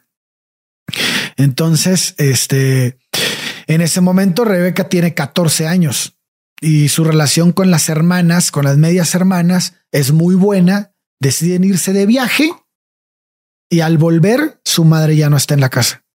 Nadie sabe qué pasó. Desaparece completamente. Este le dicen que se fue a su pueblo y este, pero ni su hermano, que era muy cercano a la mamá, sabe qué pedo. Nada más el papá les dice, saben que no se preocupen, ustedes tienen otras mamás mucho mejores que Delfina y además tienen a todos sus hermanos aquí. Entonces, pues los, los hijos obedecen al papá al, pie de la letra lo que les manda y olvidan a su madre. Eh, la autoridad de su padre era sumamente eh, imponente en la comunidad y este, eso es parte de la razón por la que los lleva a atender las palabras sin emitir ningún cuestionamiento. Y los miedos de Rebeca se empiezan a acentuar después de la matanza de los molinos, como les platicaba hace rato que fue testigo de cómo su hermano Eddie que era uno de los de los que estaban de los de de los que dispararon y intentaron masacrar a la gente de la comunidad vecina, los de. Eh, ella observa la, la, matanza y se queda como traumada, ¿no? Cuando los detectives o los fiscales o los MPs, no, no sé qué habrá llegado ahí, llegan a la comunidad a ver qué pasó, ella intenta a este decir todo el, toda la, a soltar la sopa, ¿no? Wow. Y entonces se da cuenta Erville y Erville dice, no, ni madres. Entonces la, la calla y la, la, la saca de ahí del, de la, del cuarto donde estaban.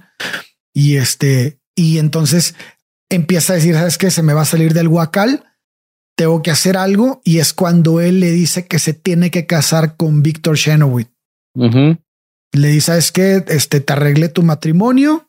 Ella tiene este 17 años más o menos. Es la edad en la que cuando le, cuando le, le arregle el matrimonio, es la edad en la que más o menos la mayoría de las niñas de entre Tiene que 14 y tener 17 menos, años, eh, tiene que tener como 15, perdona, pero tiene que 14 tener y como medio, 15 probablemente. porque, porque ella después tiene un bebé y después Tiene está razón, embarazada. tiene de razón, tiene razón. Cuando muere a los 17. Tiene o sea que razón. tiene que tener como 14 o tiene, 15. tiene 14 años y medio. Así es. Cuando ella, cuando le dicen que, que tiene que casarse con Victor Chenoweth, que es un hombre muy rico, que, que además eh, le sirve a la comunidad para que, para, pase- para hacerse más fuerte. Y además que Víctor está casado con la idea del, del exterminio de Erbil. Eh, Rebeca en este punto no pasa de los 16 años cuando ya queda embarazada. Todas las amigas ya habían sido repartidas, como les digo, a, a matrimonios arreglados. Y una de estas amigas es Rina, que ella es escogida por Ervil para ser su esposa. O sea, una niña de la misma edad de su hija. La, la, la agarra de esposa Ervil. Rebeca da luz a una niña, su matrimonio Sí, comienza- Rina, que aparte era una chino wet. O sea, era familiar Sí, del, sí. del, este, De del Víctor. marido de Rebeca, Sí. exactamente. Entonces, de la cual eh, te, agre- te agrego algo que no sé si lo sabes, pero Erbil se casa con ella cuando tenía 16 y Erbil tenía 50, pero había abusado de ella desde los 12 años. wow. ella lo cuentan. Oh. En sus memorias, Rina escribió sus memorias muchos años después, eh, se llaman The Blood Covenant, yo las estuve mirando para, para el episodio, y ella cuenta cómo eh, él la tenía no solo totalmente eh, eh, dogmatizada, de hecho Rina participa en homicidios, ahora me imagino que lo ahí vas a vamos para contar, allá, ahí vamos para allá. pero este, abusaba de ella desde los 12 años con el conocimiento de la familia Chinowet y se supone que el matrimonio fue para subsanar estos abusos porque ya la había dejado embarazada antes de que se case. Uy. Muy bien. Pues bueno, este, entonces, por eso Rina es importante en el relato. Rebeca da luz a una niña y su matrimonio comienza a tener problemas. Un día discute muy fuerte con Víctor. Eh, Rebeca había heredado eso de su madre. No era una mujer que se callara, no era una mujer que, que agachara la cabeza, Sí, no Y era una este- mujer, era una niña, ¿no? Porque tenía Bueno, 17 pero, pero aún así era una persona que, que, al- que no sé, que no agachaba la cabeza ante Sí, el totalmente. marido. Entonces, eh, que era raro en la comunidad así. Entonces ella, este, pues se hace palabras con él y él dice, no, esta niña no me va a servir para lo que yo quiero. La hace firmar la custodia de su hija y se separa de ella. Entonces Víctor y la abandona. Víctor no sabe en ese momento y tampoco Rebeca que está embarazada de su segundo hijo. Por órdenes de Erville, Rebeca la- llega a Denver y la manda a vivir con una pareja que forma parte de un grupo muy radical que estaba siguiendo las órdenes de Erville para cometer todos los pinches. De hecho, esta, esta pareja, este grupo es el que se encarga de matar a Bob Simmons. Sí, este, cuando Rebeca es consciente de que está embarazada, pide hablar con su padre porque quiere recuperar a su hija y entonces ella se va a Dallas y habla con él y en ese lugar encuentra a sus amigas de la infancia y a su hermano Isaac. Ahí su hermano le dice, oye, no mames, este, mi mamá está viva, vive en tal lugar y, y eh, con- conseguí tener comunicación con ella y hay que, y quiere vernos. Entonces, este, ella le dice, este, que, que, le- ah, que su, él le dice que su mamá le platicó que su papá la hizo firmar la custodia de los dos y la mandó a vivir a otro lado. O sea, lo mismo que le estaba pasando a ella, le había pasado a su mamá. Claro. Y entonces se saca de pedo y le dice, no mames, pues es apenas lo que le voy a decir, es a lo que vengo a Dallas, a decirle a mi papá lo que está pasando. Y entonces le dice, pues habla con él. Y ella dice, pues sí, pues yo soy la consentida, siempre he sido la consentida de mi papá, me va a hacer caso. Güey. Entonces decide que este, que tiene que hablar con él, pide hablar con él. Y entonces le dice el papá, ¿sabes qué? Este, le, a ella le dice, papá, necesito que me divorcies, necesito que, que, que termine mi matrimonio, que me devuelvan a mi hija, que me ayudes a recuperarla y yo me voy a ir a vivir a otro lado, no te voy a dar ningún problema pero yo ya me quiero ir. Entonces el papá le dice, no, ¿sabes qué, mijita? ¿Estás loca? Tú tienes que obedecer lo que dice tu marido y si no, entonces vas a sufrir las condenas de Dios. No mames. Y este, y entonces al día siguiente en, ese, en, Dallas, Erbil es donde reúne a todos y les dice que, que, este, que tienen que matar a Clark Albrecht porque se atrevió a desafiarlos, ¿no? Lo que platicamos hace rato. A Rulon, ¿no? A Rulon, al, es que es Rulon Clark Albrecht. Ah, ok. Este, y entonces eh, ahí dice, no, pues este, le, lo tienen que matar y la que está encargada de matarlo es Rebeca. Okay. Entonces Rebeca le dice, estás loco, güey. Yo no voy a matar a nadie. Y entonces ese desafío en público se ella le dice, no voy a matar a nadie y se va y se encierra en su cuarto. Entonces como que dice, ah, sí, bueno, pues fue la gota que derramó el vaso. Este, Rebeca está en su cuarto y de repente llegan, esto es un relato que se, que, se toma del, del juicio de, eh, de Erville, que hay varias versiones, pero esta es una de ellas, en la que llegan las dos amigas de, de, de Rebeca al cuarto y le dicen que tiene que escapar porque, el, porque no está segura ahí. Entonces quitan una ventana y huyen juntas. Se van a la frontera. Y eh, esto es abril de 1977 y de repente, este, de la nada, durante el viaje, empiezan a reclamarle a Rebeca, ellas dos. Y cuando están en eso, paran el coche y ahí se oye el ruido de un balazo. Al parecer fue una de ellas la que detona, porque las dos iban armadas, y de los matorrales o de ahí donde estaban salen Eddie y Dwayne Chernowitz, que era el cuñado, que era el hermano de el cuñado de Rebeca, ajá, y Eddie el medio hermano. Entonces, este, como que era el pitazo, ¿no? Yo doy el balazo, ustedes salen y concuerda con todos los homicidios que hicieron, porque tienen como que muy hilado cómo se hacía. Sí, sí, sí. Entonces, ellos llevan el Ford LTD de, de, este, de Airville y, la, y suben a Rebeca al, coche. Ella no para de llorar durante todo el camino y es ahí cuando Eddie le dice que si no se calla va a tener que, hacerla callar. Ella sigue gritando y llorando y rezando. Entonces Dwayne le dice con una pistola en la mano, se la pone en la cabeza y le dice, ¿te callas o te mato? Y entonces, este, entonces es la, esta parte, ellos, él, como va manejando para el coche. Entonces, cuando él vuelve a, agarrar, a, querer agarrar velocidad, Rebeca abre la puerta del coche para aventarse y la agarra Eddie. Y Eddie es el que la golpea, la desfigura a golpes y después la ahorca. Después meten el coche al maletero a la cajuela. El cadáver. El, cadáver. Eh, perdón, el cadáver a la cajuela. Si hubieran metido el coche a la cajuela, hubiera, estado bien raro, güey. de un dibujito animado, ¿no? Como que se absorbe así mismo. Así, así, güey. La serpiente que se come a sí misma. güey. Y entonces, este, se llevan el cuerpo a donde está Airville para que pues dé fe y legalidad de lo que ordenó el hijo de su pinche madre. Y es ahí donde él se enoja del, por el trabajo hecho porque ensuciaron su LTD. Ese fue el auto nuevo que era su auto favorito. Él cambia el coche después por uno nuevo, güey, porque lo mancharon de sangre. Sí. O sea, fíjate lo loco de este cabrón. Vos sabés que, eh, Ale, em, ese relato que vos contás surge de las declaraciones testimoniales en el, juicio, ¿no? Sí, sí, sí, así es. Vos sabés que yo encontré o sea, el desenlace que es que él se enoja por las manchas de sangre es el mismo, pero el libro de eh, Rina, de Rina Chinowet, cuenta otra historia, probablemente para eximirse ella, porque en el relato que vos estás contando ella es parte responsable. pero el relato que es aún más dramático en el sentido de que supuestamente le, eh, Erbil, cansado de todas estas cosas que hacía Rebeca, le dice, bueno, vos querés ir a ver a tu hijo, yo voy a arreglar que vos vayas a ver a tu hijo. Y entonces, no solo voy a arreglar que vayas a ver a tu hijo, vas a ir a Dallas para este, tomarte un avión para ir a ver a tu hijo y te van a llevar eh, en mi auto nuevo, Dwayne y Eddie. Y entonces ella va muy contenta en el coche, contando cómo va a recuperar a su hijo y lo va a llevar para, porque ella está embarazada, para que este, vea cómo nace su, su hermanito.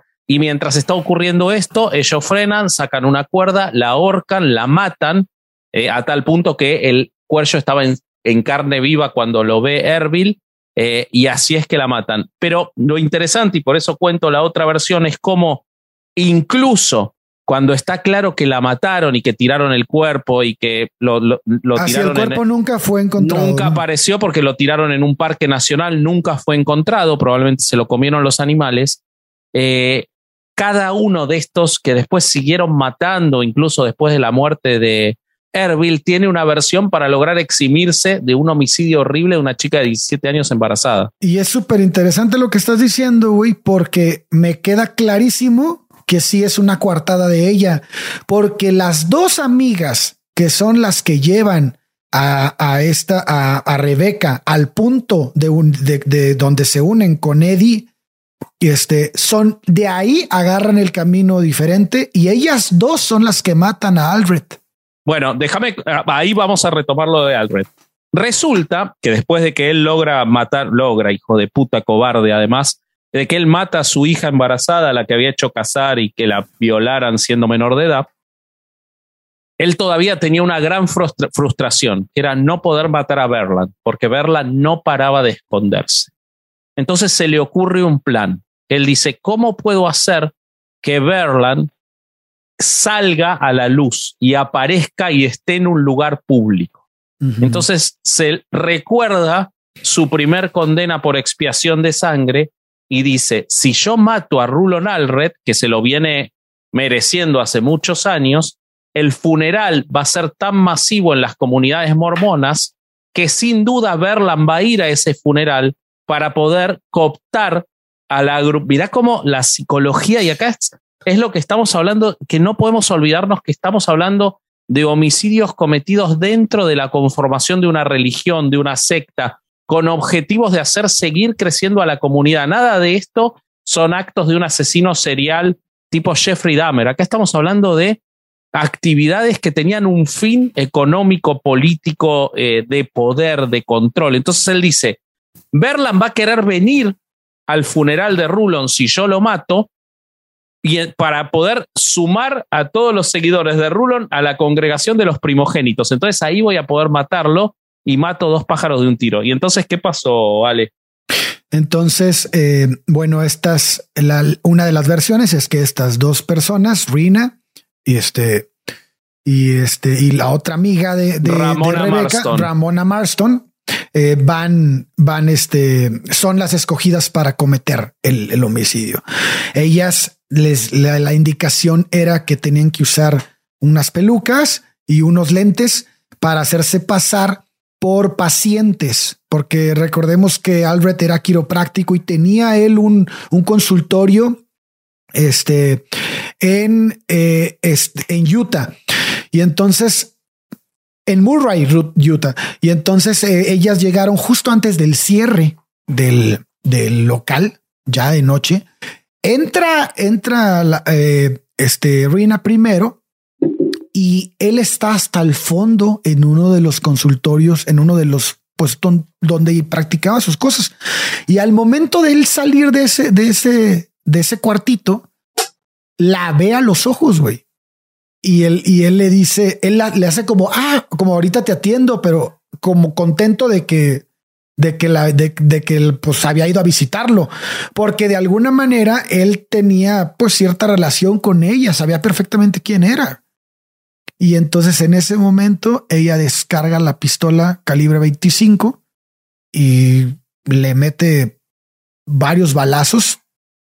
Él este y salen del lugar. Él es atendido y es llevado al, este llega la, ambulancia, llega todo lo que te pero él no, sobrevive. Las heridas él termina muriendo por, por todo el daño que se le causó y este y finalmente se, se este se pues concluye, ¿no? Lo, logra esta, este homicidio, pero no, no su objetivo final, güey, porque se enteran de, de, lo que quería hacer este Erville y lo que y lo que hacen es que el funeral de Alred es custodiado por un montón de gente. Diez coches de policía. Sí, esto, esto, es muy interesante. Van 2.600 personas al, al velorio, al velatorio de, de Rulon. Entre ellos va Berland y los asesinos tienen la orden de entrar con ametralladoras hasta encontrar a Berland y matar a todo el que se ponga en el camino. Pero como hay tanta policía, cuando llegan los dos asesinos se asustan y se escapan. Nunca llegan a entrar. Entonces, eh, Berland, eh, perdón, Erling se Erbil se vuelve loco de haber fracasado nuevamente. El libro de Rina eh, cuenta que a partir de esto él empieza a tener discursos cada vez más y más y más aislantes. O sea, las técnicas de culto las empieza a utilizar con más fuerza, sermones de horas que rompían la resistencia mental de sus seguidores, jornadas de trabajo de hasta 16 horas en estos, este, eh, en estas casas de reparación de electrodomésticos para que estuvieran agotados y no pudieran pensar. Les mete en la cabeza a todos que están siendo perseguidos por la ley y por los primogénitos. Y esto, por primera vez, a las niñas desde 10 años pueden, eh, tienen que trabajar y tienen que dejar el colegio, los niños desde los 8 años. Eh, pero esto hace que algunos miembros se asusten y dejen el culto y se acerquen a la policía y cuenten lo que pasa. Entonces, la policía que sospechaba de Erbil, porque como dice Ale, ya sabían que quería matar a Berland, capturan por las declaraciones de estos seguidores que abandonan, capturan a Rina y a Bonda White. A Rina por el homicidio de Rulon y a Bonda por el homicidio de Dean Best, del excombatiente de Vietnam. Entonces se dan dos juicios. El juicio de Rina, que es una adolescente que se, acababa, se había casado con él teniendo 16 años, ella declara, cuenta todas estas cosas, cuenta cómo se conducía eh, Erbil con los seguidores, cuenta que ella no eh, eh, había sido abusada desde los 12 años, bueno, y que ella no tuvo nada que ver con el homicidio, lo niega, y pese a que hay mucha evidencia de la fiscalía, el jurado, compuesto por, por personas de, del lugar, cuando la ve una jovencita de cara dulce y todo, la exonera de los delitos y la deja libre, pese a que ella había cometido el homicidio que lo confesó años después en este libro de Blood Covenant. Pero en ese momento ella lo niega, pero sí declara muchas cosas sobre la comunidad. Y eso hace que el juicio sí siga contra Erbil, que para este momento estaba prófugo. Además, se da que Bonda es condenada por el asesinato de Dean Best. Ella sí es condenada, ella no logra salvarse y esto también genera más pruebas contra Erbil. Entonces, finalmente, Erbil, el primero de junio de 1979, es capturado por la policía mexicana. Había estado escondido en las montañas del sur de la Ciudad de México. O sea, capaz estaba escondido atrás de Bobby y por eso no lo veían. Estaba en el Ajusco el güey ahí junto a Six Flags. Ahí estaba escondido. Eh, cuando lo encuentran, lo encuentran en muy mal estado de salud, magullado, cojeando, no cogiendo como le había pasado toda su vida, aunque Rina aunque Rina dice que le había costado mucho consumar el matrimonio con ella porque ya estaba deteriorado de salud. Bueno, lo, este, lo arrestan, es recluido en la cárcel del condado de Salt Lake City porque es extraditado a los Estados Unidos, porque los homicidios habían sido cometidos en los Estados Unidos. Se lo lleva a juicio por ser el autor intelectual del asesinato de Rulon Alred. Muchos ex miembros de la secta declaran en su contra y es condenado a cadena perpetua eh, en la prisión estatal Point of the Mountains en Draper, Utah. ¿Okay? Es encarcelado por el asesinato de Rulon Alred, o sea, el primer, eh, la primera condena de expiación de sangre que él había hecho en los 50 es lo que lo termina llevando a la cárcel y no la muerte de su propia hija, no la muerte de su hermano, eh, porque él había ido liberándose de todos estos casos, pero sí es condenado por esta. En la cárcel, eh, Erbil escribe un manuscrito absolutamente delirante de 500 páginas eh, que se llama El libro de los nuevos pactos y que él dice que era su obra cumbre. Lo importante de este libro es que hay una lista de 50 personas que él dice que tienen que ser expiadas, ¿ok? Entre ellos desertores del culto, investigadores policiales, funcionarios de la prisión, y distribuye, logra distribuir este manuscrito entre sus seguidores. Pensemos que es un tipo que en dos oportunidades había eh, pagado en México a jueces para ser liberado. De la segunda hay evidencias porque se, están los testimonios de cómo juntó el dinero.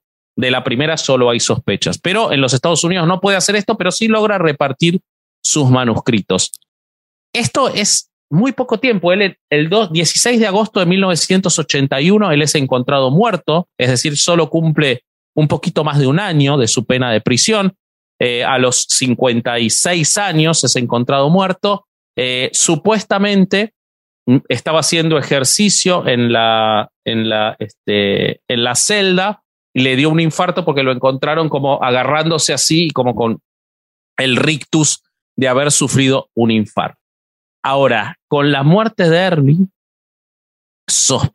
eh, increíblemente o no, y esto muestra lo que son las sectas y el poder que tiene el adoctrinamiento, muchos de los que estaban en la lista de los 50 que él indicó que había que matar, terminaron muriendo. Con él no terminaron los homicidios. El primero en morir es Berlan, el hermano al que él en vida nunca pudo matar, muere apenas dos días después en un accidente de autos del cual muchos sospechan que no fue ningún accidente, es decir, dos días después muere su hermano eh, y a partir de ahí muere. y podríamos decir que este fue el final de los crímenes y las muertes en la comunidad de los Levarón en México, pero cualquiera que haya leído las noticias va a saber que no, ¿no, Ale?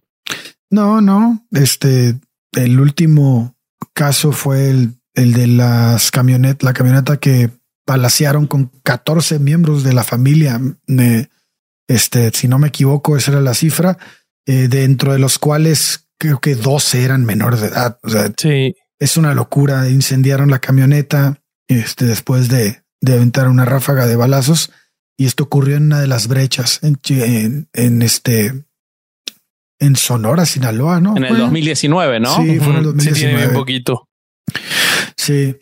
Al parecer es una familia que, bueno, no sé qué, sé qué para, yo ahora sí que ya no sé qué parte de la familia, pero hay, este, han tenido conflictos con cárteles de, de, narcotráfico en México y, y este, bueno, pues conociendo la historia que tienen, no, no se me hace nada jalado los pelos entender por qué ocurren estas cosas y por qué terminan este pagando pues gente inocente, no niños, no es, pues ¿qué, puede haber hecho un niño? O sea, esas son broncas de adultos en las que se llevan entre las patas como a, la niña de ocho años que estás mencionando ahorita, ¿no? Sí. Sí, sí, sí, sí. No tengo ninguna duda de que seguramente tenía desde Erbil vínculos con, algunos grupos del crimen organizado, ¿no? Porque no me sorprendería nada. Muy probablemente. Sí, porque si el enfoque era el poder y el dinero, seguramente en algún punto dijeron, ah, pues aquí hay más poder y más dinero, pues vamos a jalar para acá. Sí, manejaban personas a través de la frontera.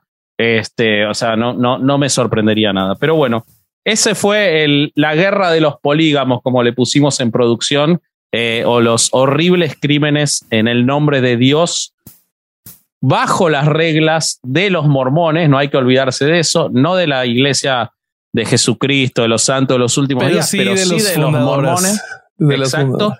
Eh, de Erbil, Levarón y todos sus seguidores. ¿Qué les pareció? Es que es increíble cómo la, cuando una doctrina tiene dentro de sus líneas la justificación de quitarle la vida a una persona eh, con el fin de purificar o expiar o lo que el eufemismo que le quieras poner, solo hace falta un loco O sea, lo único que hace falta es un loco, o sea, que adoctrinado. Porque... Eso, güey, justo puede ser ni siquiera alguien loco, pero alguien que está convencido de que con esa expiación le está salvando el alma de una tortura eterna a otra persona. Ya con eso tienes para que alguien vaya y asesine a alguien de ocho años. Y personas así no se salva ninguna religión. ¿eh? No, y además, güey, o sea, algo, que ya no comentamos. o sea, Joseph Smith, esto no se le ocurrió de gratis. Su inspiración fue que en el Antiguo Testamento hay 8 millones de referencias a, los asesinatos y entonces pues de ahí viene a apedrear gente nada más por adulterio. Y no dejemos lado una vez más como la, las religiones menosprecian la salud mental y probablemente todas estas personas que eran esquizofrénicas, en lugar de ser tratadas, eh, fueron nombradas líderes de religiones y se les permitió tener decenas de hijos y hacer lo que quisieran con todos estos chicos, ¿no? Y no es el único caso dentro de los mormones, con, con solo ver eh, el documental de eh, Be Gentle. Eh, Del cual no vamos a hablar porque está muy bueno y para qué hablamos de algo que ya está hecho. Sí, exactamente. Igual hablamos en un roast y revisión, así que si quieren hacerse Patreons, ahí sí hablamos. pero nada, es, es, este, es tremendo. Y, de, y, de, lo, las consecuencias que hay de permitir un discurso de odio, ¿no? Porque finalmente el libro es un discurso de odio, güey. Eh, totalmente. Sí, totalmente. Qué horrible. Ahora sí quedamos bien amargados, amigos. Este, pero hablemos de cosas felices. Vayan y síganos en Podimo, que ahí pueden, este, aprovechen la promoción, 45 días gratis y con eso escuchan nuestro nuevo episodio. Exacto. Y van a poder escuchar el episodio, el show en vivo si, no, tuvieron, si no consiguieron entradas en los sorteos o por, por la suscripción de los 45 días. Es correcto. Eh, y además en Patreon no sabe cada vez hay más Patreon, mira, es una chulada, chulada lo que tenemos allá. El contenido exclusivo de Caro Hernández Solís. Sí. El contenido exclusivo de los Rose y Revisión. Las preguntas de Sin Libros. El nuevo contenido exclusivo eh, una picada con largo. Eh, todo lo que queda fuera de los episodios. Acabamos de subir eh, por qué nadie tiene que viajar en avión. y muchas, muchas cosas más. Todo eso está en Patreon, solo en Patreon. Sí, allá está en Patreon. entonces no se lo pierdan, apóyennos en esta plataforma y ya estamos en redes sociales en todos lados como el podcast. búsquenos, Twitter, eh, Facebook, Instagram, TikTok y nos puede encontrar individualmente como vasco.org, corsario.org, bobby.org y ya. Vámonos a la ALB, por favor. Buenísimo. Eh, los queremos mucho y este fue otro domingo de no ir a misa. Escuchar herejes el podcast. Adiós. Bye. Casero Podcast se hace audio. ¡Chavos, banda!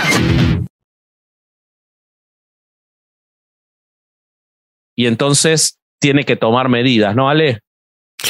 Tiene que tomar medidas y este. Y a ver, no, espérate, ya no te escuché lo último.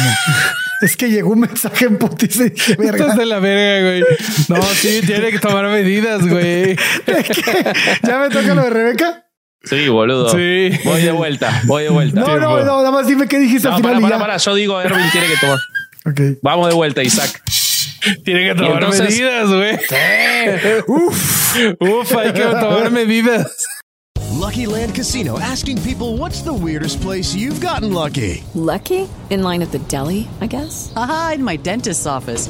More than once, actually. Do I have to say? Yes, you do. In the car before my kids' PTA meeting. Really? Yes. Excuse me, what's the weirdest place you've gotten lucky? I never win and tell. Well, there you have it. You can get lucky anywhere playing at LuckyLandSlots.com. Play for free right now. Are you feeling lucky? No purchase necessary. Void where prohibited by law. 18 plus. Terms and conditions apply. See website for details.